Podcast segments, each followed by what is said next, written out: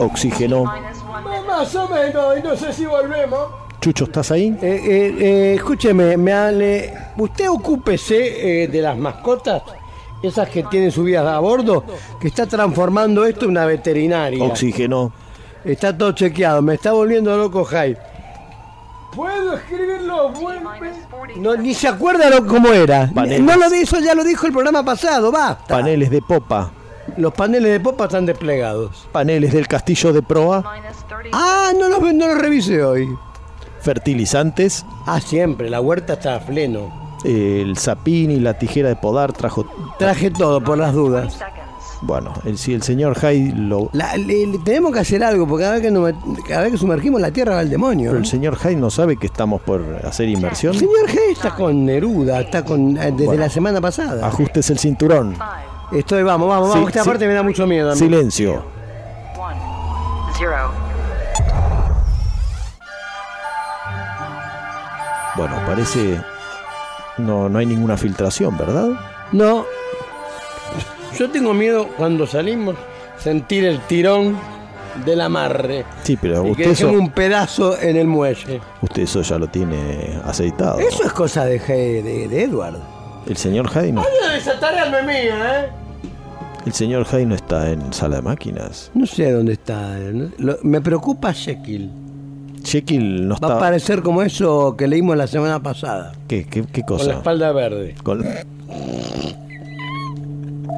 O la mano sangrante. esa. el señor Hyde, el señor Hyde no. Edward es capaz de cualquier cosa. ¿eh? Pero no es que son la misma. Bueno, ¿qué persona. cree que estamos tomando? El té se está sumergiendo en la nave. Ya, ya estamos navegando. Estamos navegando. Ya está. Bueno, Allá vamos. arrancamos.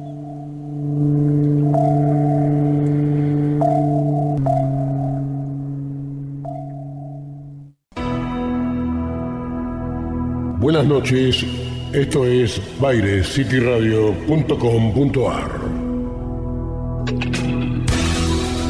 Esto es Cineficción Radio, el ciclo radial de revista Cineficción, una creación de Darío Labia y Juan Carlos Moyano. Cineficción Radio, conducido por Darío Labia y su amable anfitrión, quien les habla, Chucho Fernández. Nos acompañan en la operación técnica el querido Dr. Jekyll junto a Tony Bosikovich. La dirección artística y la puesta online es una realización de Edward Hyde. Diseño de sonido Pablo Sala. Cineficción Radio, el ciclo radial de revista Cineficción, es una producción general de Cinefanía y Camauer Rental Studios. Cineficción, dirección general Juan Carlos Moyano. Esto es bairescityradio.com.ar.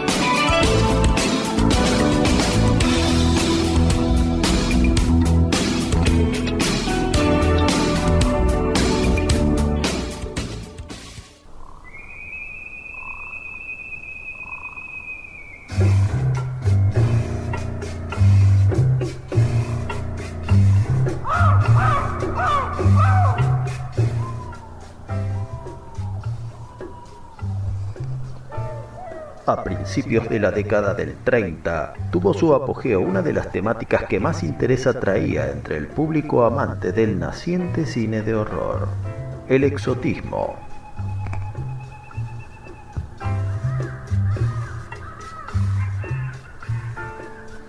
y sus varias ramas dependerán del entorno o la identidad del otro frente al cual se vean sometidos los personajes.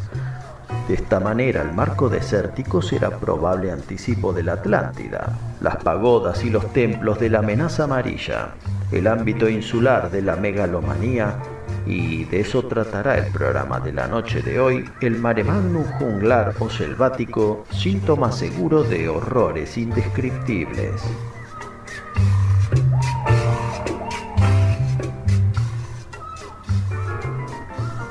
En el corazón de las tinieblas, Joseph Conrad observa ese gran muro de vegetación, esa masa exuberante y confusa de troncos, ramas, hojas, guirnaldas, inmóviles a la luz de la luna como una tumultuosa invasión de vida muda, Una ola arrolladora de plantas apiladas con penachos dispuestas a derrumbarse, a barrer con la existencia de los pequeños hombres que están en su seno.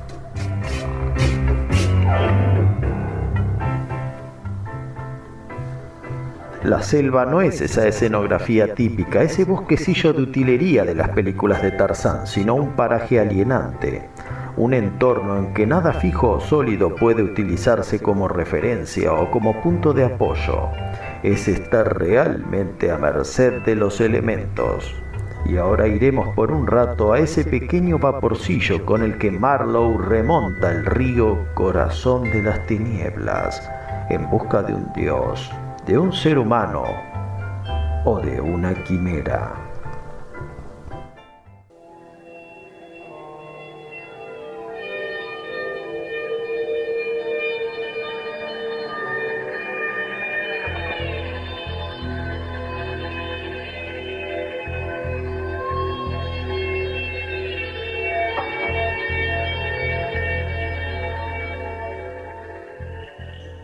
Hacia la tarde del segundo día, creíamos estar a unas ocho millas de la estación de Courts.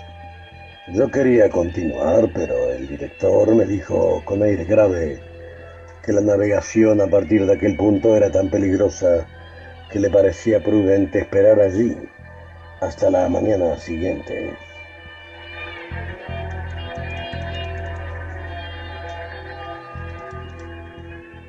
Aquello era bastante sensato. Ocho millas significaban cerca de tres horas de navegación y yo ya había visto ciertos rizos sospechosos en el curso superior del río.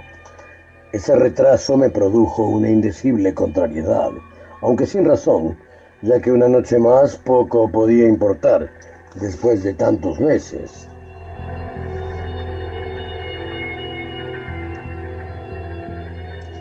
Como la palabra precaución no nos abandonaba, detuve el barco en el centro del río.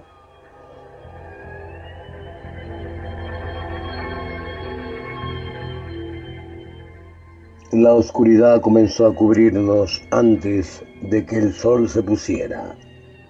La corriente fluía rápida y tersa, pero una silenciosa inmovilidad cubría las márgenes. Los árboles vivientes unidos entre sí por plantas trepadoras, así como todo arbusto vivo en la maleza, de la rama más delgada hasta la hoja más insignificante.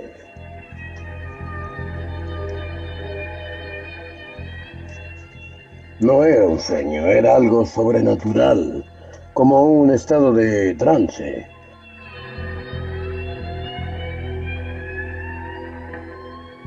Uno miraba aquello con asombro y llegaba a querer cerciorarse si no se había vuelto sordo. De pronto se hizo la noche, súbitamente, y también nos dejó ciegos.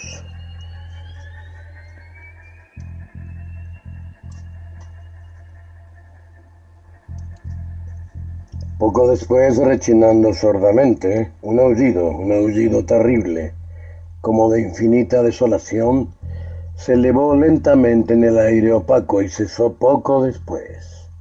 Un clamor lastimero, modulado con una discordancia salvaje, llenó nuestros oídos.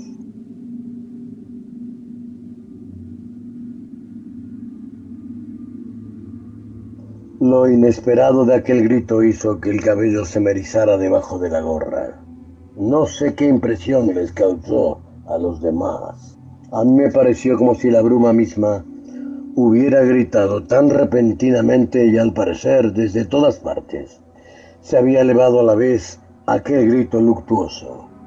Culminó con el estallido acelerado de un exorbitante chillido, casi intolerable, que al cesar nos dejó helados y en una especie de actitud estúpida, tratando obstinadamente de escuchar el silencio excesivo, casi escalofriante, que siguió a continuación.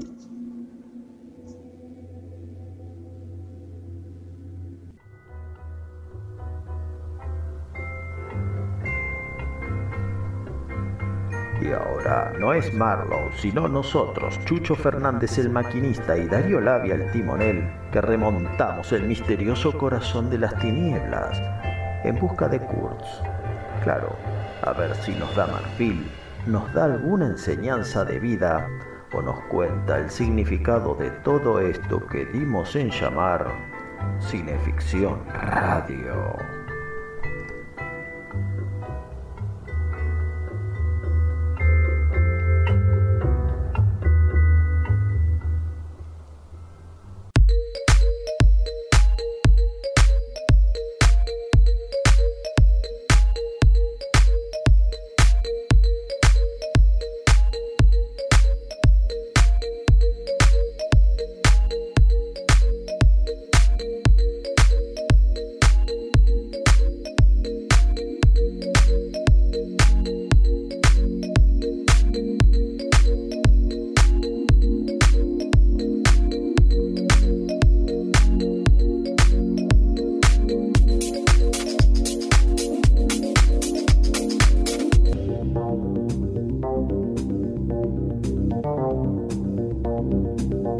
Bayer City Radio, emisora online, transmitiendo desde la ciudad de Buenos Aires, República Argentina, para todo el mundo. Bayer City Radio, las 24 horas del día acompañando tu vida.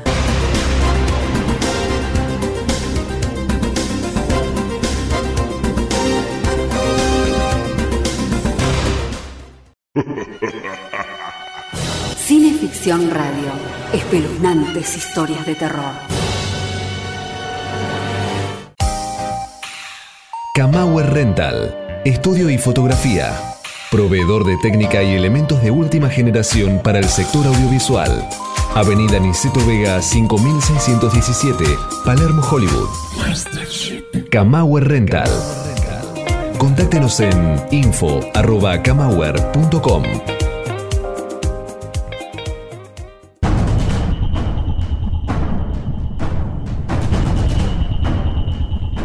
Estás escuchando Cineficción Radio. Así Ac- es. Acto segundo. Vamos. Por bairecityradio.com. Qué alegría otra vez. Programa número 31. ¿eh? de este 31. Sí, señor. que comanda desde Houston, Texas, Juan Carlos Moyano y conducen acá Darío Labia, el jefe Labia y su amable anfitrión. ¿Quién les habla? Chucho Fernández. ¿Cómo? A ver, parece que Musikovic nos, nos está. A ver. Sí, sí, algo Cabo Cañaveral. Problema. A ver.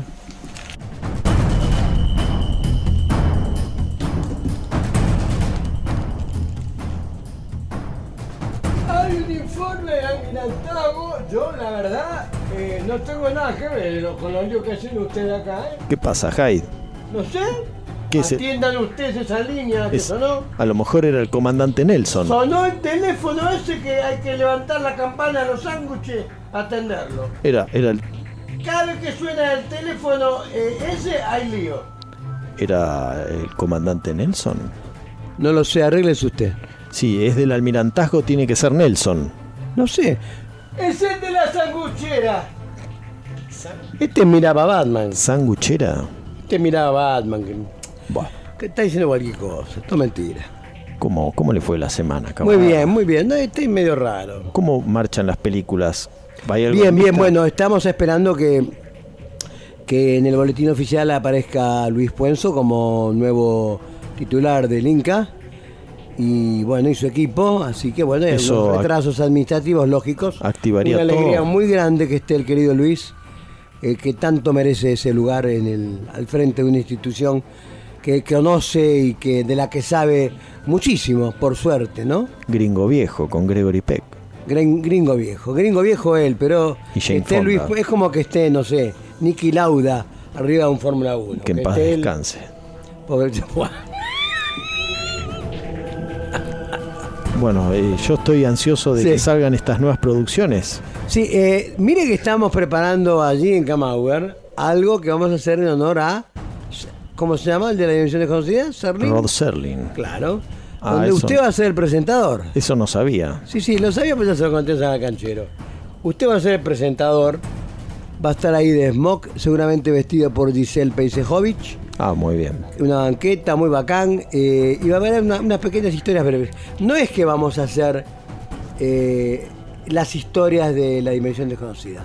Vamos a escribir nuestros guiones, nuestras historias, y va a ser un homenaje a ese formato tan particular de los años 50-60, Claro. que era eh, blanco y negro, y en honor a eso también va a ser en blanco y negro. Ya hay un pequeño equipo de gente convocada, Muy así bien. que la vamos a pasar muy bien.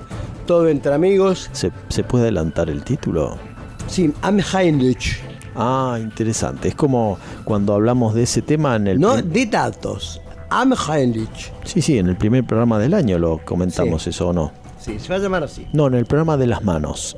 ¿De las manos fue? Sí, Bueno, el segundo programa del año, programa dedicado a manos. a mano. Bueno, eso lo vamos a empezar a hacer seguramente ahora cuando arranque el año lectivo. Estamos así charlándolo. Y estamos con la querida, con la querida Paulita Vivero y Sandra Fernández también con otros proyectos porque hemos eh, suspendido uno. Sí, sí. Eh, tuvimos un pequeño problema con, con un integrante del grupo que tuvo que viajar. Sí, sí, un viaje Sí. al Egipto milenario. Sí, lo queremos, que queremos que fuera a Canadá, pero lo mandamos a Egipto. Hoy vamos a tener un programa dedicado a los misterios de la selva. Los misterios de la selva. Ah, los misterios de la selva. Sí. Pero antes tenemos que hacer algunas menciones y algunos Sí, saludos. Vamos a saludar al querido Richard Wagner, que está ahí en su nuevo local de la Galería Bon Street, en Rodríguez Peña y Santa Fe, que es la paralela a Callao, Rodríguez Peña. Galería Street, entra en primer subsuelo a la izquierda, ahí abajo, local 3. Ahí está Richard Wagner, con Richard Tatú. el, el hombre que le ilustra la epidermis. que me ilustra la epidermis. A Andreita Guerrero, que nos hace el transporte y la técnica, artistas y técnicos hasta las locaciones. A Sebastián Becker también, que cuando se le da la gana hace lo que le pido. A la querida Claudita Graciano, que nos atiende también.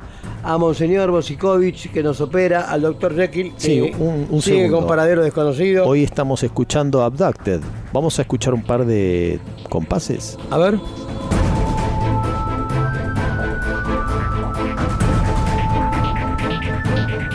Vio que esa, esa percusión incesante y esa melodía estilo X-Files son características ya del fraseo de Musikovich Argentina, que pueden encontrarlo en YouTube.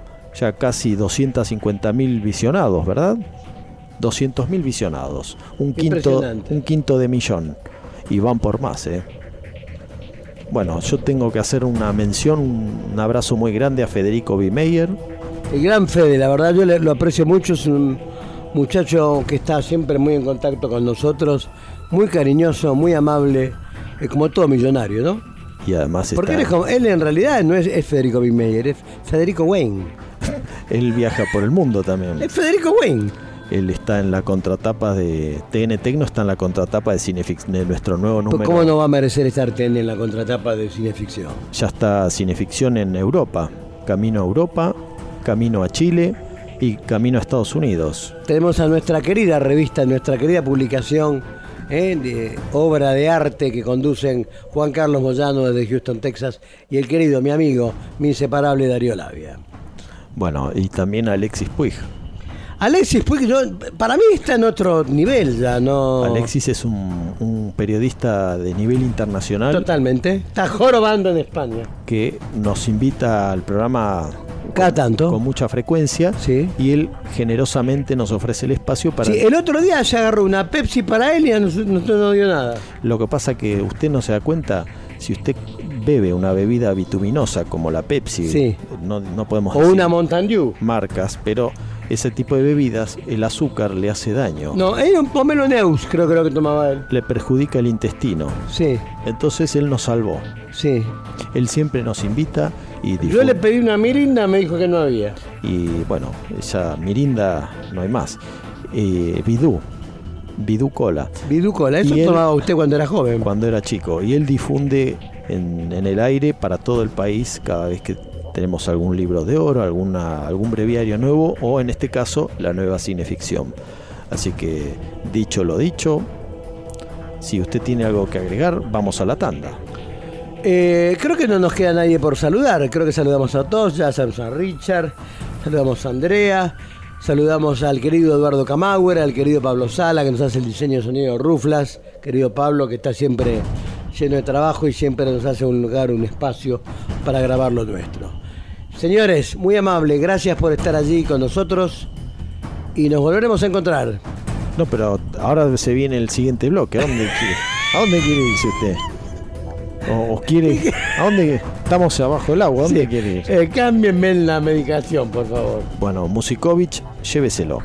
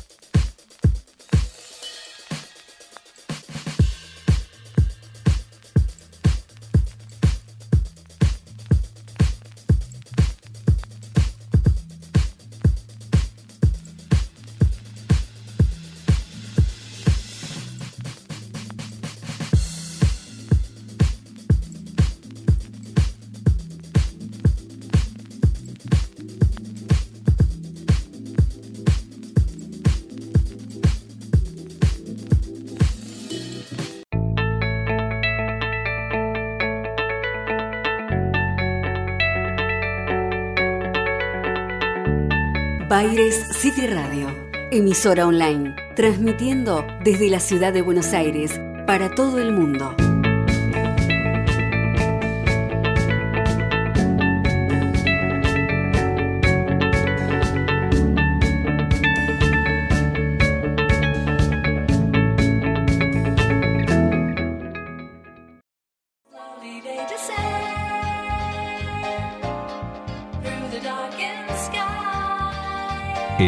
Industria audiovisual argentina, Pablo Sala. Música original y diseño de sonido para todo tipo de films. Pablo Sala.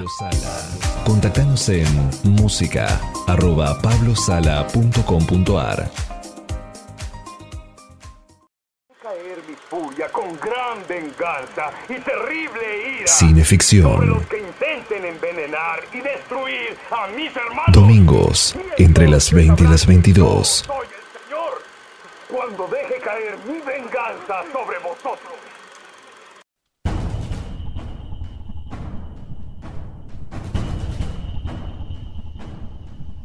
Esto es Cineficción Radio, acto tercero, por bairecityradio.com. Y ahora estamos a bordo de un barco, pero no en agua dulce, sino en mar abierto, rumbo a un destino tan incierto y lleno de oscuridad como en el corazón de las tinieblas.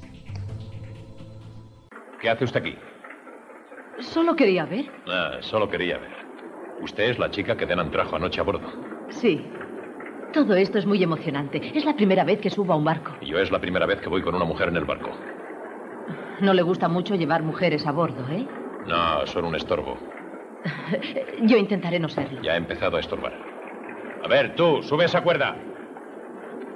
Será mejor que se quede abajo. ¿Qué? ¿Todo el viaje?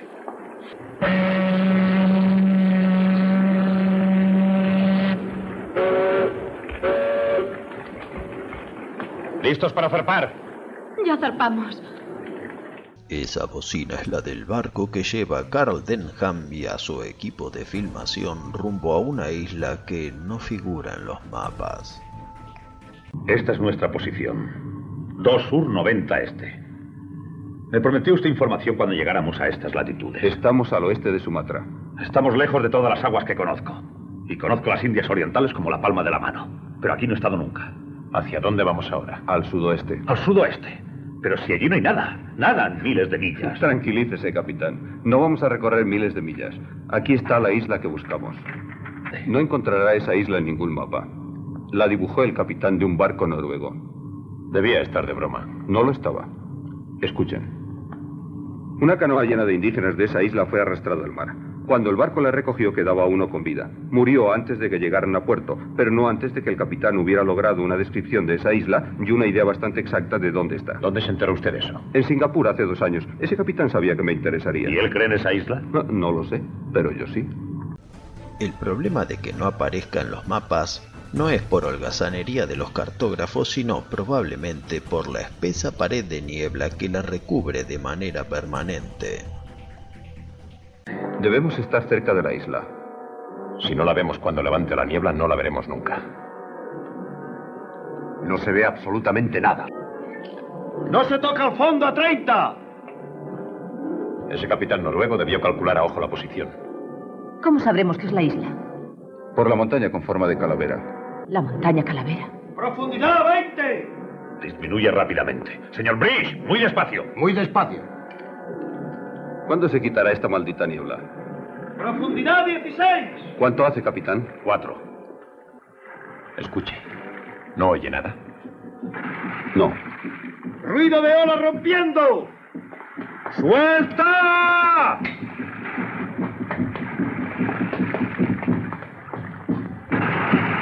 Eso no son olas. Parecen tambores. Denham y la tripulación desembarcan en la playa y avanzan guiándose por los sonidos. Ni un alma a la vista. Todos los habitantes deben estar reunidos allá arriba. Ese muro, capitán. ¿Qué dice usted de eso? Colosal. Casi podría ser egipcio. ¿Pero qué hay al otro lado de ese muro? Eso es lo que quiero saber. ¿Quién puede haberlo construido? ¡Qué maravilla! ¡Qué película!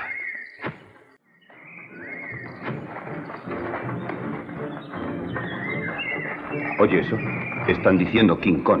Espero que entienda su idioma, capitán. ¿Ha entendido alguna palabra? No estoy seguro. Suena parecido al idioma que hablan en las Islas Nayas. Mucho cuidado ahora.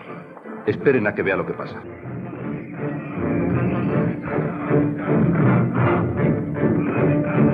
¡Qué barbaridad! ¡Qué espectáculo! Capitán, venga usted a ver esto. Ha presenciado algo parecido en toda su vida.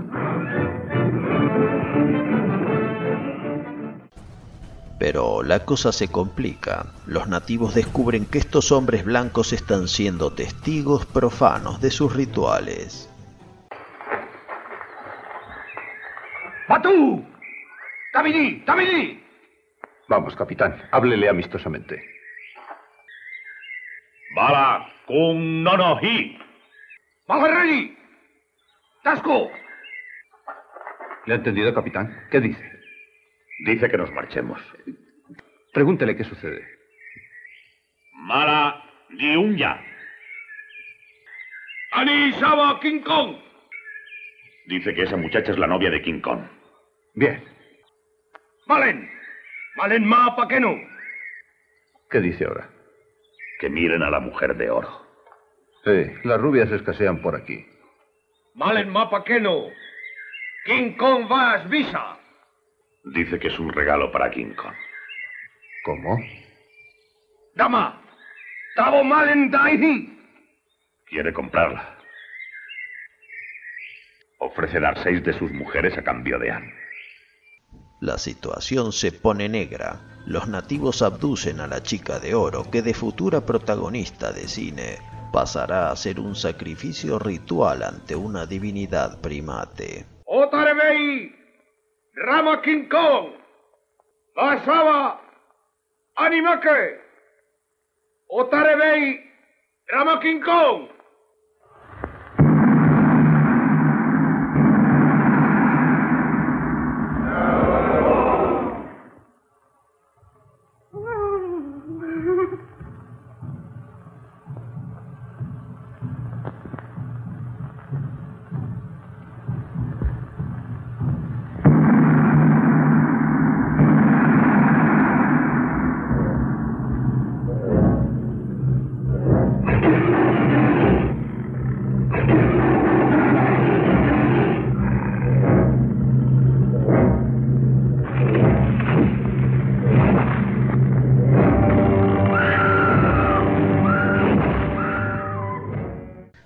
Pesar de que en la época silente hubo cine de prehistoria, de dinosaurios, de monstruos gigantes y de primates portentosos, ningún film alcanzó el nivel mítico de King Kong.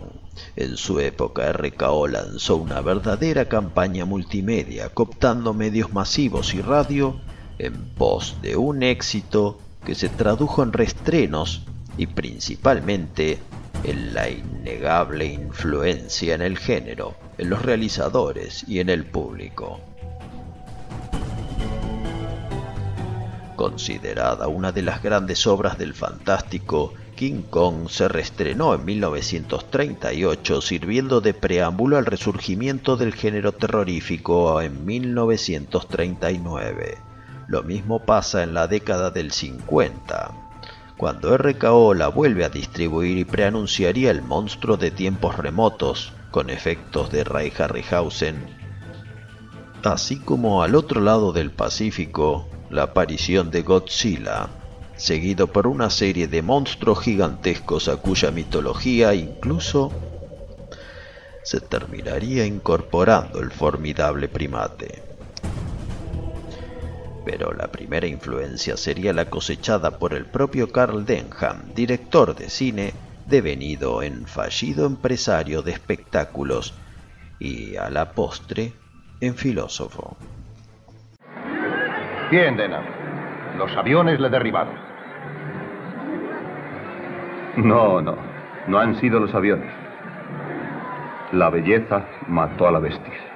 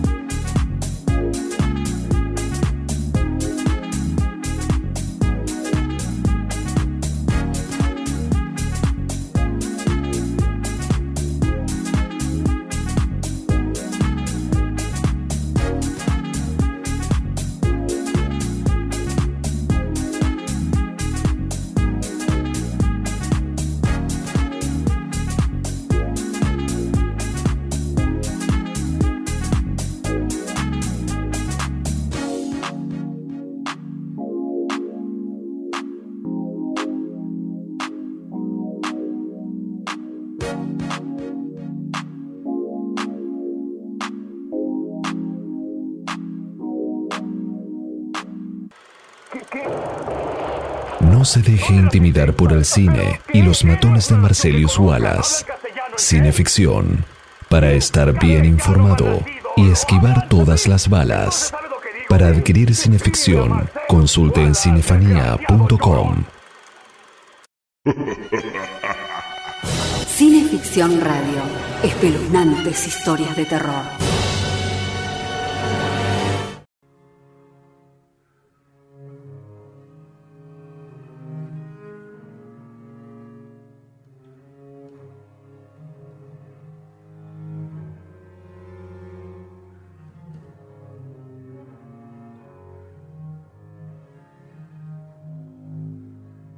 Me encontré de pronto en medio de una multitud de espectadores.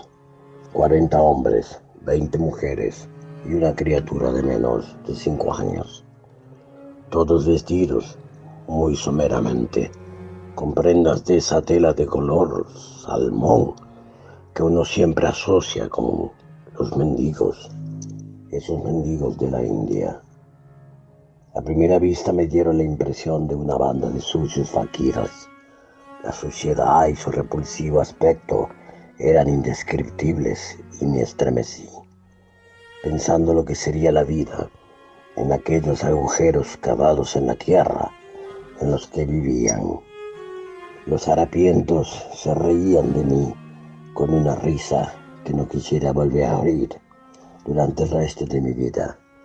Cacareaban, silbaban, aullaban, daban alaridos algunos de aquellos seres repugnantes se echaban literalmente al suelo con las convulsiones de una alegría desaforado. Indignado, desarrojé mi caballo y con toda mi fuerza repartí bofetadas entre los que se encontraron a mi alcance. Los malditos caían como bolos y a la risa sucedían ruegos para implorar clemencia. Los que no habían sido derribados se me agarraban de las rodillas, rogándome que los perdonase.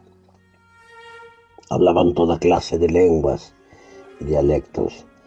En medio del tumulto, cuando empecé a sentir vergüenza de ese arrebato de mal genio, una voz fina y alta murmuró en inglés de esas de mi hombro. Saib, Saib, no me reconoce, Saib. Yo soy Gunga Das. el telegrafista. Di vuelta y vi al que me hablaba. Gungadas era antiguo conocido mío de cuatro años atrás. Pero aquel hombre había cambiado hasta lo inverosímil. No era posible reconocerlo. Todo había desaparecido. Casta, humorismo, afabilidad. Lo que yo tenía delante era un esqueleto con pellejo, sin turbante, casi desnudo, coronado por una mata de cabello largo y lacio y animado solo por dos ojos de pez, en el fondo de las cuencas profundas, a no ser por una cicatriz en forma de media luna que tenía en la mejilla izquierdo, no habría sabido quién era, pero no cabía duda de que me hablaba Gungadas y podía sentirme satisfecho de encontrar un indígena capaz de explicarme en inglés el significado de todo lo que ocurría en ese paraje. Cuando la multitud se retiró a cierta distancia, di a Gungadas la orden de que me indicase el medio de salir del cráter. Tenía en su mano un cuervo que acababa de desplomar y como única respuesta a mi pregunta trepó lentamente hasta una plataforma de arena que estaba enfrente de las covachas y comenzó a encender allí una hoguera sin hablar palabra. Cuando las llamas se levantaron y el cuervo estaba asándose, Gungadas me dijo, hay solo dos clases de hombres, señor, los vivos y los muertos. El que ha muerto, muerto, y el que vive, vive. Dijo y se interrumpió para atender al pajarraco al punto de achicharrarse. Si usted muere en su casa y no está muerto, cuando lo llevan a la pira para ser quemado, viene a este lugar. Al oír esto comprendí la naturaleza de aquella aldea pestilente. Y todo cuanto antes leí o se me narró sobre materias grotescas y horribles palideció en presencia del hecho que me comunicaba el antiguo Brahmin. Dieciséis años antes, cuando desembarqué en Bombay, un armenio vagabundo me contó que había en la India un lugar donde eran conducidos los indios, que para desgracia suya volvían en sí después de un ataque de catalepsia o de una muerte aparente. Yo entonces me reí, creyendo que el armenio repetía una leyenda fantasiosa, pero al verme en el fondo de aquella trampa de arena evoqué el recuerdo, y era tan absurdo el contraste entre aquel momento lejano y el presente, que prorrumpí en una carcajada.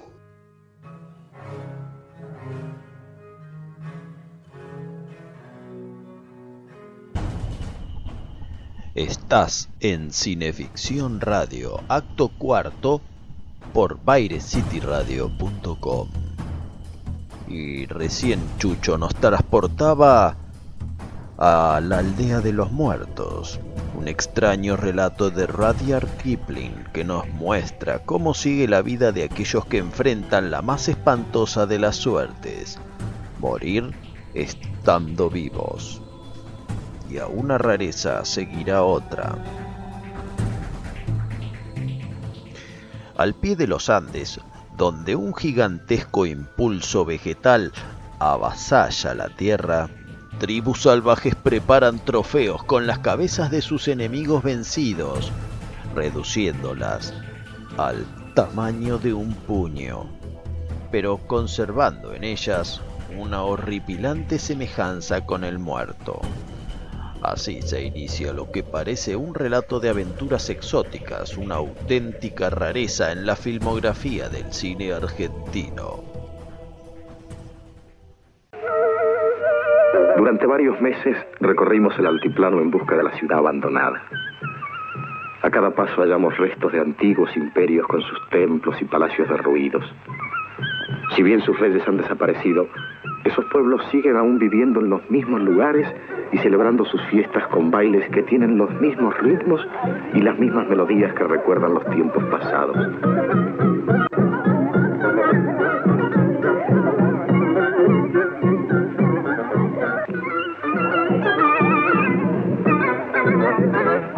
descendientes de los incas conservaban a través de los siglos sus antiguas costumbres y su modo de vivir.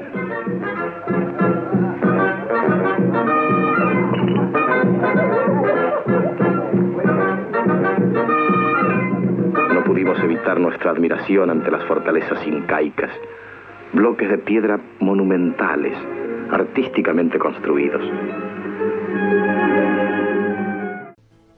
Poco a poco va terciando el registro genérico cuando el relato menciona elusivamente una áurea reliquia.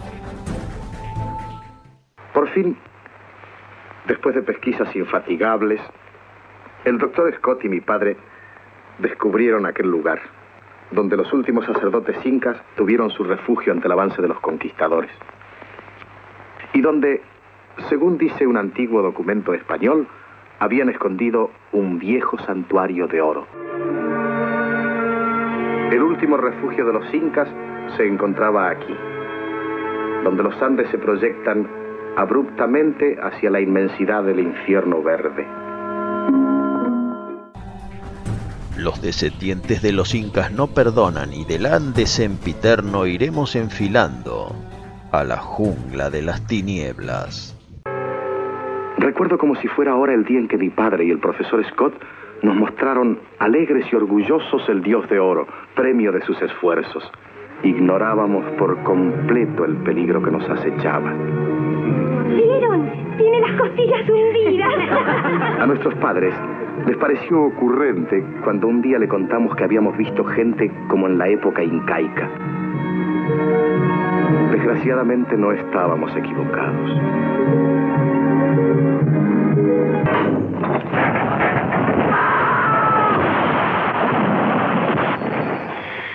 En la catástrofe perdimos al doctor Scott. El camino al campamento y las regiones habitadas nos estaba vedado. Por eso mi padre nos llevaba por el camino del río, que era nuestra única salvación. Pero por otro lado también una atroz incertidumbre. Porque nos llevaba camino del infierno verde. En busca de su padre y de su hermana de leche, ahora devenida en diosa virgen, el joven protagonista marcha al Amazonas profundo, donde entre alimañas del pantano y de la selva sufrirá el ataque de una flecha envenenada aborigen. Quien no se ahoga en las cataratas es devorado por la fiebre.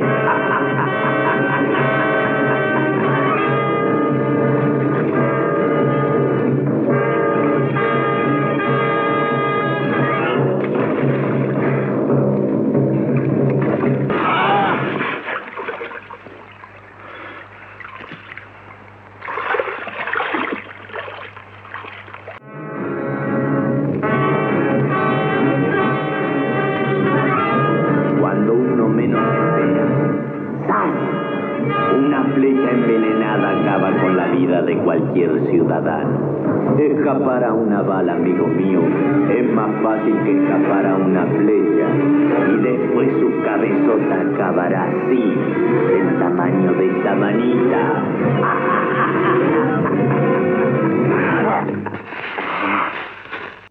Mundo extraño tenía todo, cocodrilos y anacondas, paisajes selváticos no provenientes de stock footage, un dios de oro al que los nativos rinden pleitesía, cabezas reducidas, hasta un cerdo devorado por pirañas y reducido a su osamenta.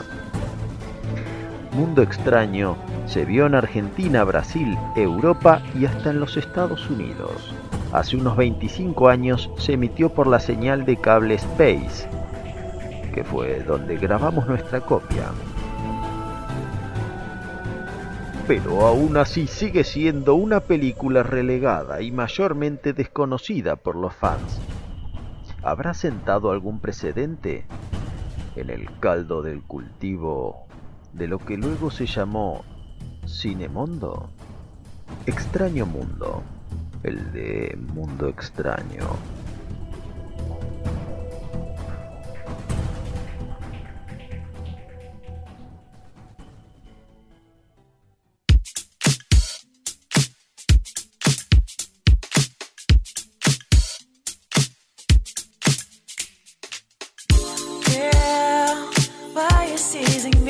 Thin for you? I'm more than enough for club loving you. Girl, we can spend no time. I think that this chemistry we have, ain't no going back. Now I need you to come to your senses. Don't be reckless,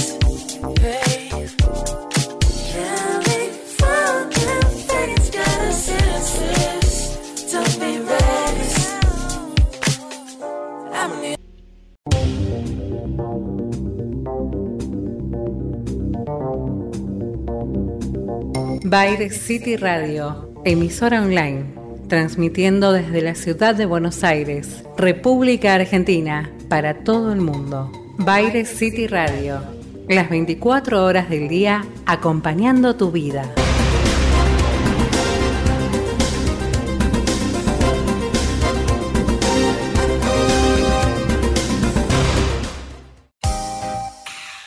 Camauer Rental, estudio y fotografía. Proveedor de técnica y elementos de última generación para el sector audiovisual. Avenida Niceto Vega 5617, Palermo, Hollywood. Camauer Rental.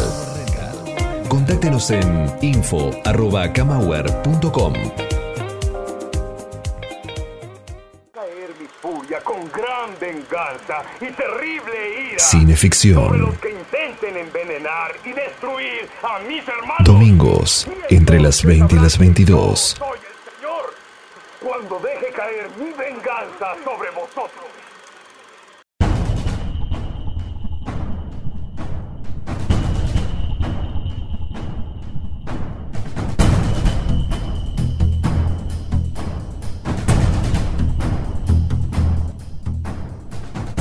Estás escuchando Cineficción Radio, quinto acto por BaireCityRadio.com.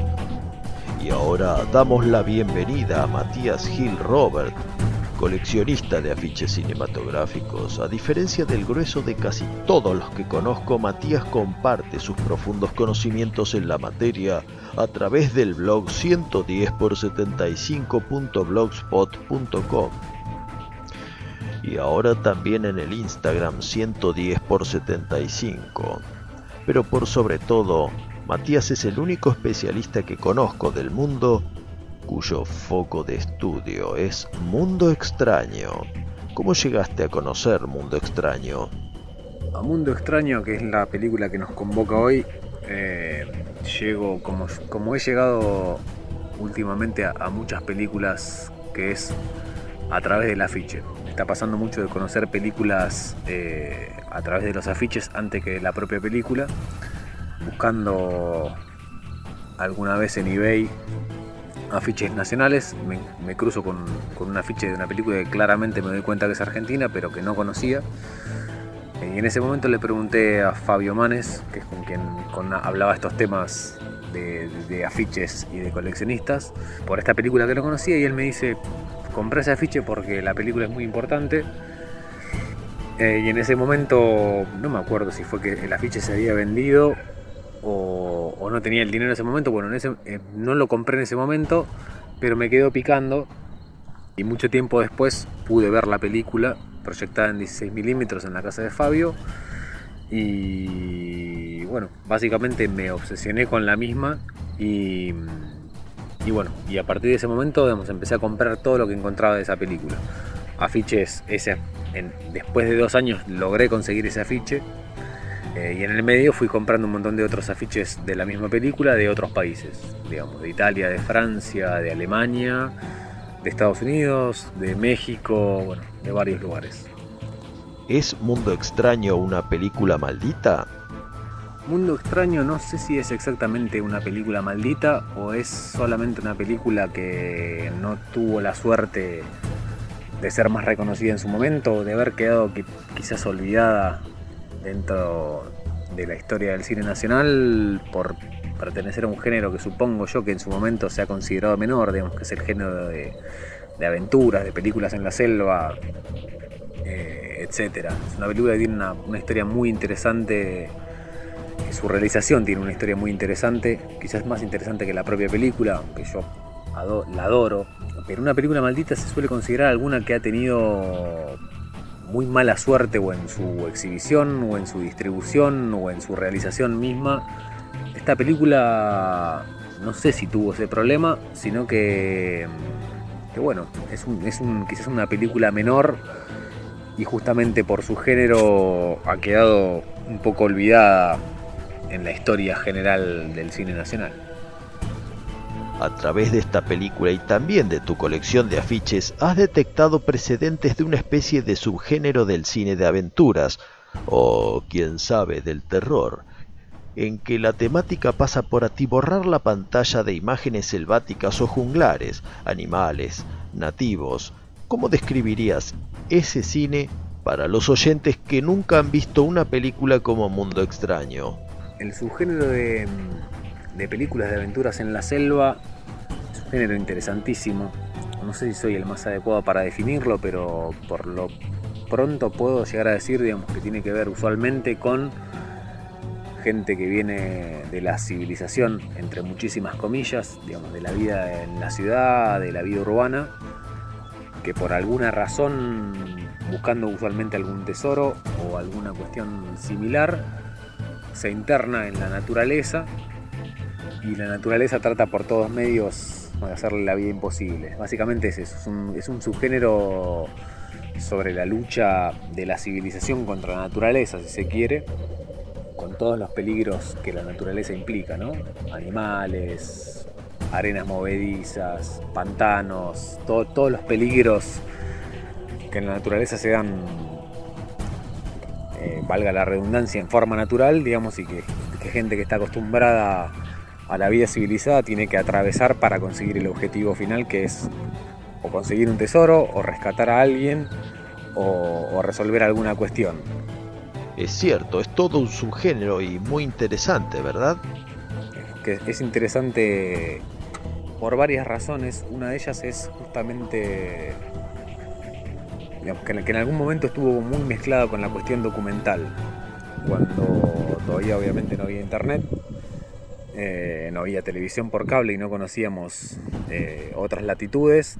Quizás la única forma que tenía el, público de ese momento de, de conocer otros lugares, conocer otros países, eh, etcétera, era a través de estos de estos eh, estas películas de estos géneros que no que, que usualmente no eran digamos eh, quizás 100% fieles en la representación de, de la selva o del- de, de otros países pero que bueno siempre le metían alguna alguna cuestión de, de exotismo como para como para llamar más público. Y también estuvieron en algún momento mezcladas con, con tomas documentales es, es- muy interesante lo, lo que ha pasado con este género Hablemos ahora de los afiches que primero difundías a través de un blog y ahora también por medio del moderno Instagram.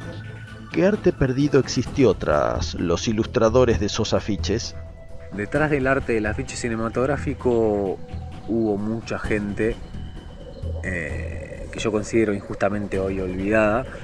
eh, principalmente los artistas que, que ilustraron esos afiches, digamos, ilustradores, pintores, dibujantes, gente que, usualmente trabajaba en otras, en otras áreas también, pero, pero que tuvo un- una impronta fuerte en, en el afichismo nacional, imprenteros, litógrafos, los mismos departamentos de publicidad de los estudios, digamos, tenían gente que laburaba mucho en esto y que es básicamente un arte perdido hoy. Un arte, lo digo entre varias comillas también, porque es, un- es una es una mezcla muy interesante para mí en- entre arte y comercio.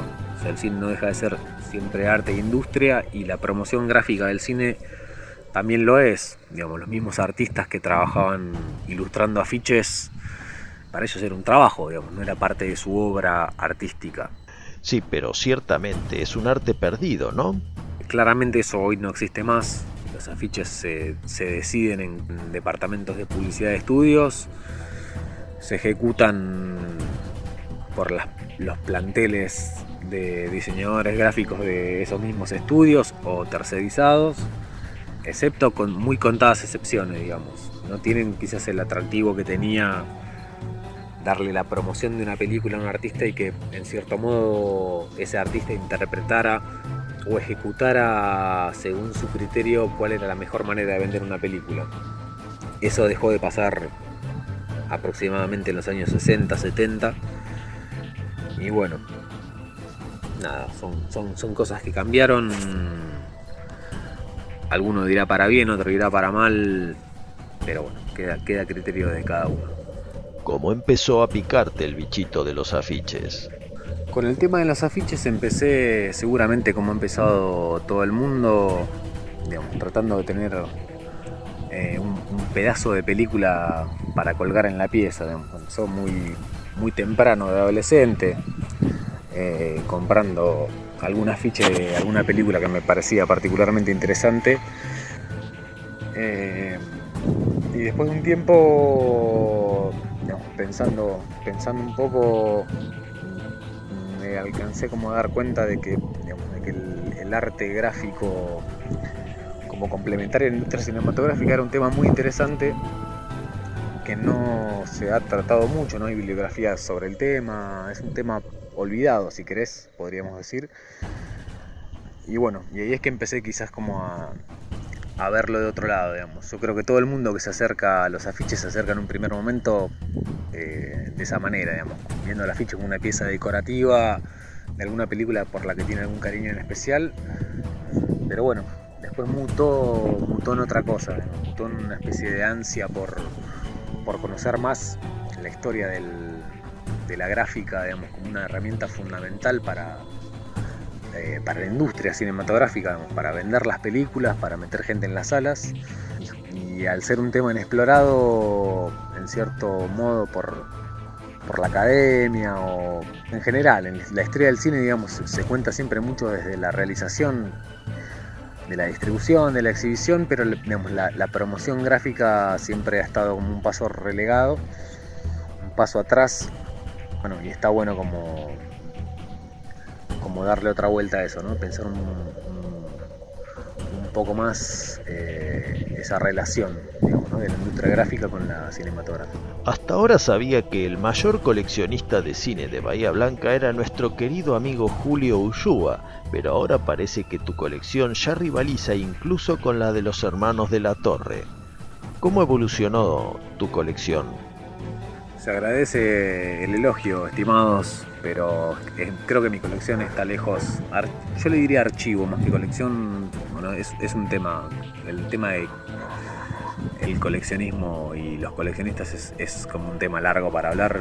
Yo prefiero pensarlo como un archivo que está lejos, está lejos de, de superar en cantidad al del compañero Ushua, cohabitante acá de la ciudad de Bahía Blanca, que fue una de las primeras personas con las que yo hablé cuando empecé con, con este tema de los afiches y muy amablemente me tiró unas líneas y me ayudó bastante.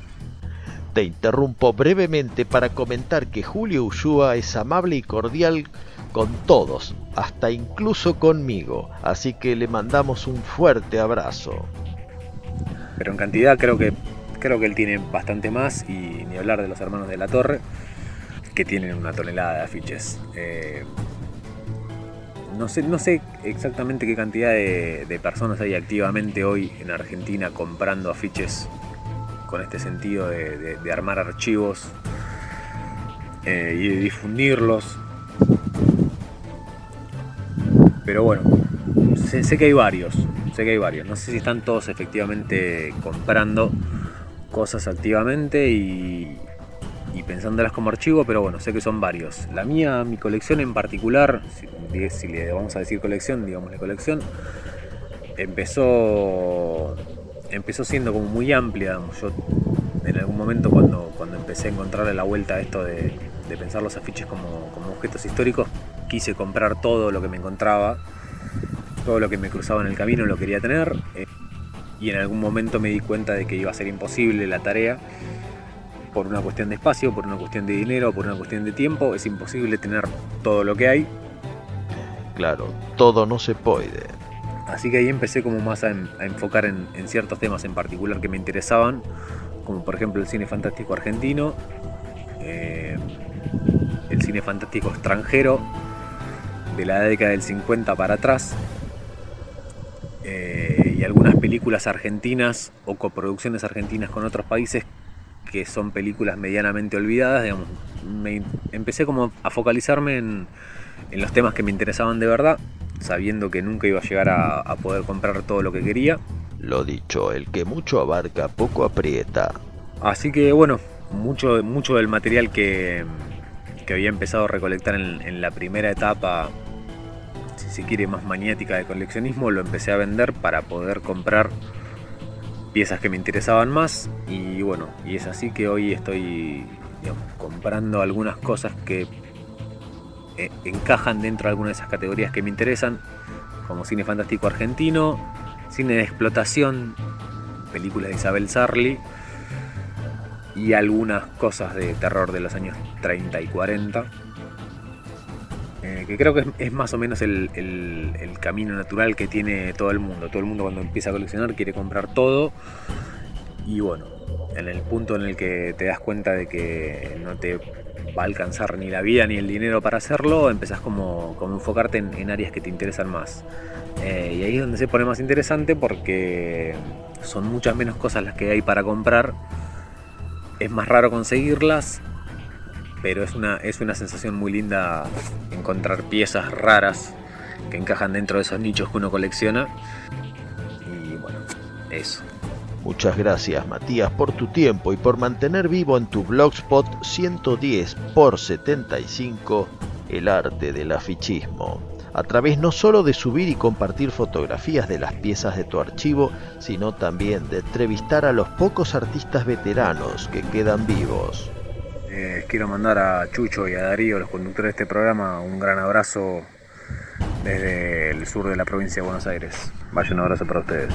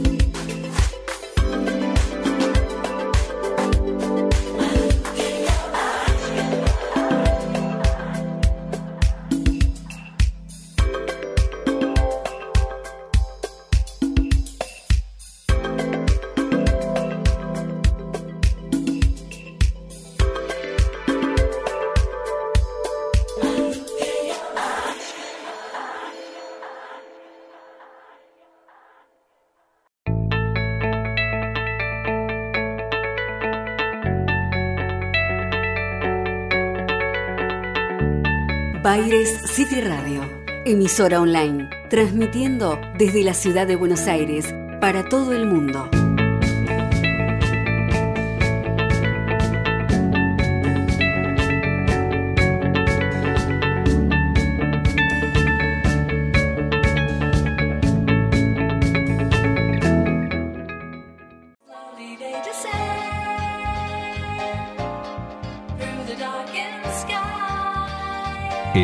Industria audiovisual argentina, Pablo Sala. Música original y diseño de sonido para todo tipo de films. Pablo Sala. Contactanos en música arroba pablosala.com.ar. Cineficción Radio, espeluznantes historias de terror.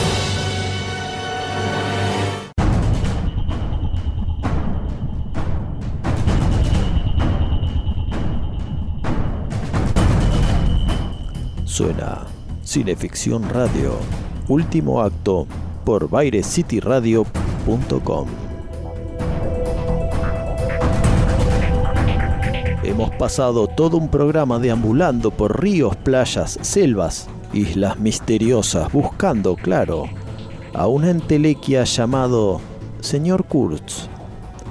Por fin, si por fin llegamos a su estación y estamos frente a él, a Marlon Brando en Apocalipsis Now y sin duda tendrá algo que decirnos. Son verdaderos enemigos.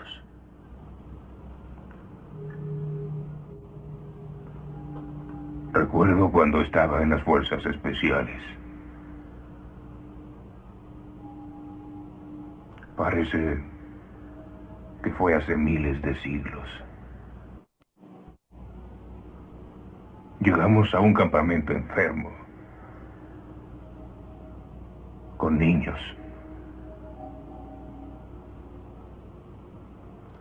Dejamos el campamento después de haber vacunado a los niños contra polio.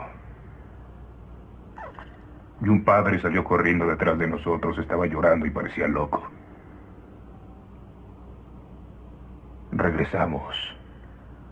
Y ellos habían llegado y mutilado a todos los niños vacunados. Ahí tenían una pila, una pila de pequeños brazos. Y recuerdo,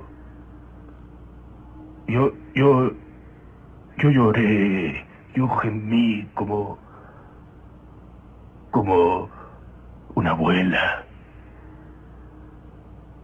Quería sacarme los dientes, no sabía lo que quería hacer. Y quiero recordar eso, nunca quiero olvidarlo.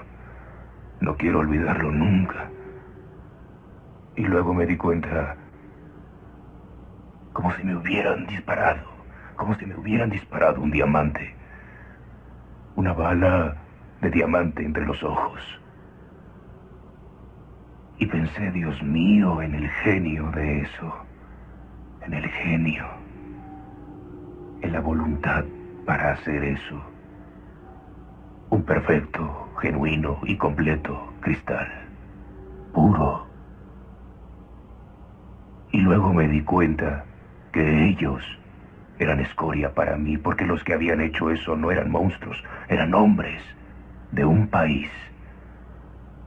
Estos hombres pensaban con sus corazones, tenían familia, tenían hijos, que estaban llenos de amor, pero tenían la fuerza, la fuerza para hacer eso. Si yo tuviera diez divisiones de esos hombres, entonces nuestros problemas aquí terminarían muy rápido.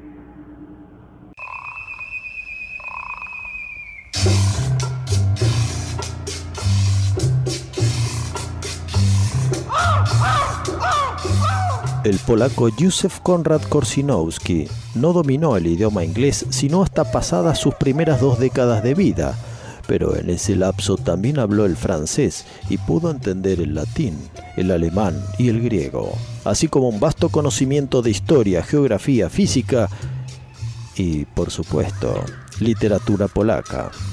Conoció el mundo, especialmente el África Negra, donde fue capitán de un vapor en el río Congo al servicio de una compañía mercantil belga.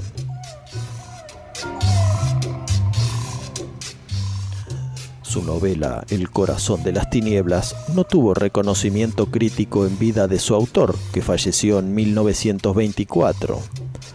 Pero una década más tarde Orson Welles la adaptaría al formato radiofónico y al aspirar este a ser realizador cinematográfico preparó un guion para RKO, que sería filmado íntegramente desde el punto de vista de Marlowe, su narrador. En esa época la pérdida del mercado europeo frustró el proyecto, pero con el correr de los años, El corazón de las tinieblas se convertiría en libro de lectura escolar y se difundiría por todo el mundo. En la década del 70, una corriente crítica de escritores africanos condenarían el libro por mostrar a los nativos del Congo bajo una óptica negativa no exenta de racismo.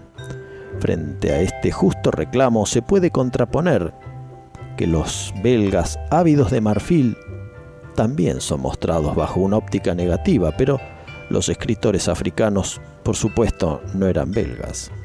Queda la obra, su monumental adaptación por Francis Ford Coppola y párrafos como el que Chucho nos compartirá a continuación.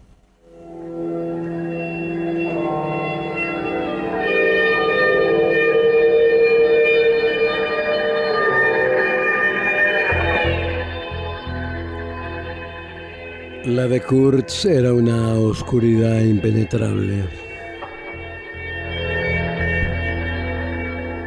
Yo lo miraba como se mira hacia abajo a un hombre tendido en el fondo de un precipicio, al que no llegan nunca los rayos del sol.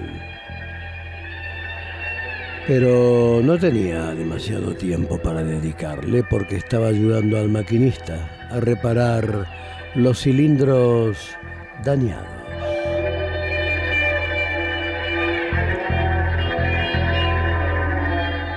Una noche al entrar en la cabina con una vela me alarmé al oírlo decir con voz trémula, estoy acostado aquí en la oscuridad esperando la muerte.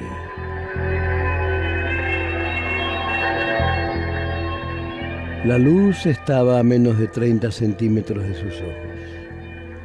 Me esforcé en murmurar, tonterías, y permanecí a su lado como traspasado.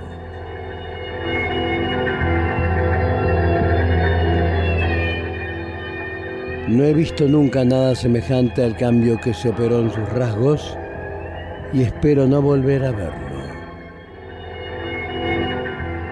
No es que me conmoviera, estaba fascinado. Era como si se hubiera rasgado un velo. Vi sobre ese rostro de marfil la expresión de sombrío orgullo, de implacable poder, de pavoroso terror. De una intensa e irredimible desesperación. ¿Acaso volvía a vivir su vida? Cada detalle de deseo, tentación y entrega durante ese momento supremo de total lucidez? Gritó en un susurro o alguna imagen o alguna visión. Gritó dos veces, un grito que no era más que un suspiro. Ah, el horror, el horror.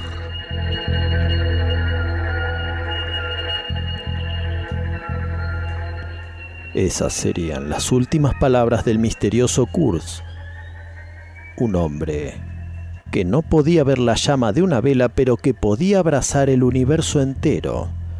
Resumen y dictamen, antes de dar ese paso postrero que lo diferencia notablemente de todos nosotros.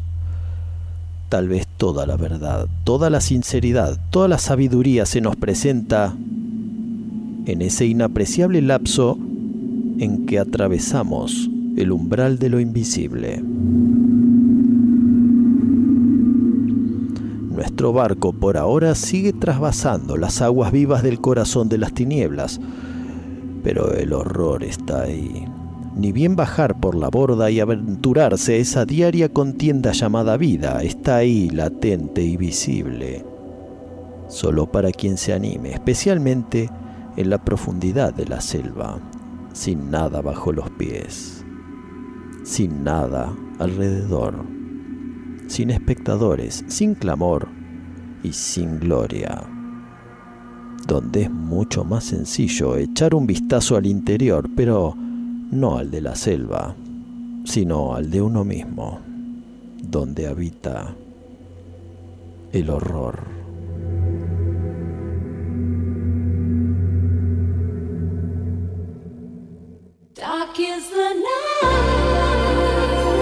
Pinche, pinche, llévelo bien arriba, monseñor.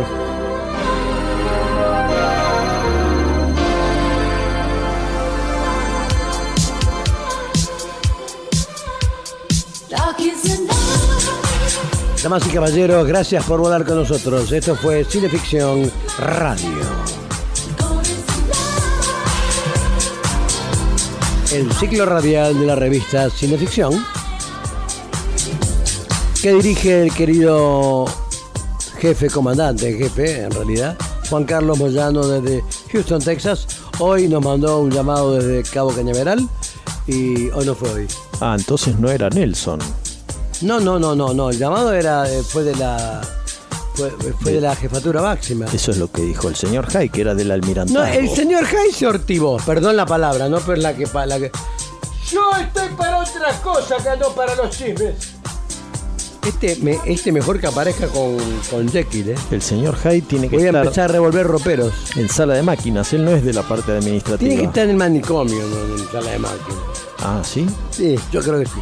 Bueno, muy amables a todos por estar allí detrás de lo, de, de lo que estén para escuchar este programa. Esto fue el ciclo radial de la revista Cineficción, como ya les dije. Sí. Que se repite Todas las madrugadas de los lunes, miércoles y viernes entre las 0 y 2 por bairescityradio.com. muy bien. Saludamos a Andrea Guerrero que nos hace el transporte y la técnica de los equipos cada vez que tenemos algún largometraje, un film o alguna producción audiovisual. Saludamos al querido Richard Wagner que nos marca la piel. Saludamos también al querido, al querido Federico B. Meyer y al querido Santiago Dorrego, Santiago TN Tecno. de TN Tecno, que están como siempre en la contratapa de Cineficción Radio. Sí. Y no, no, en la, no, la- ¿cómo, cómo van a estar en la contratapa? en la De- contratapa de la revista Cineficción, junto a, Claro, Cineficción Radio tiene contratapa. junto a ¿sabe quién? ¿A quién? A Sí, la- yo ya sé quién, pero dígala. a la ilustración magnífica que hizo el señor Elmo Rocco de, De una beldad, de una beldad, de la señora Carmen Yazalde. que es toda una revelación. Sí, que en la entrevista exclusiva que nos permitió obtener en una de las jornadas de las veladas memorables Cuando se del, dedicaba a. del Festival Buenos Aires Rojo Sangre, ella estuvo en una presentación en la cual reveló su pasado entre 1971 y 72 como actriz de cine de terror de las películas de Jesús Franco y Amandos de Osorio en el mítico Fantaterror español. Maravillosa, Carmen. Y ahí la tenemos en la, Hermosa mujer aún, ¿eh? en la Una contratapa. señora grande, bellísima. Bellísima. Y muy carismática en la contratapa como corresponde. ¿Vio la voz que tiene, Carmen? Es seductora. Envuelve. Y en la contratapa como corresponde esa ilustración hacemos, le dedicamos la- el número a ella. Muy bien. Señores, damas y caballeros, gracias por estar allí. Gracias a todos. Gracias entonces a quién también. Si usted tiene una idea y es preciso registrarla, para ello estudio Iacona. Ahí lo atiende José y Estanislao. Y bueno, usted ahí registra y se queda tranquilo y puede empezar a trabajar con esa idea como una marca, ¿no es cierto? Y bueno, si eh, cuando empieza a trabajar tiene algún disgusto, alguna demanda o quiere demandar Ahí a alguien, vamos a. usted recurre a la doctora Soledad Suárez, Muy bien. Especialista en civil. Sí, sí, especialista en todo casi. En casi Porque la todo. volvemos loca en todo. Sí, sí, ya tuvo, tiene varias consultas. Muy bien. Por lo que me han dicho. Sí, sí, sí. Gracias, Sole querida, siempre por tu cariño y por tu gran generosidad. Bueno, un, un abrazo grande a Claudita Graciano, que hoy nos atendió como. A Richard Wagner de Bond Street, de la Galería Bond Street, Richard Sí. Tatú, local 3 subsuelo a la Sí, izquierda. No sé si lo nombramos. Y bueno, Creo que sí. y también gracias a Navarro Correas. Navarro Correa es nuestro perro guía. Y a Claudita Graciano y a Tony Bosikovic, nuestro querido comandante en jefe técnico. Sí, en sala de máquinas. Que hoy estuvimos escuchando Abducted. Sí, sí, sí. Otra de sus creaciones. Sí, sí. Una de sus últimas creaciones. Una de sus últimas creaciones porque tiene un par más que todavía no las conozco, hay que escucharlas. Bueno, amigos, no olviden que este programa, se, ya lo dijimos, pero lo vamos a repetir, Se reprisa. en las madrugadas de los eh, lunes, miércoles y viernes entre las 0 y las 2 por eh, bairescityradio.com. Gracias por estar por allí. Lléveselo, maestro, fuera del aire. Gracias.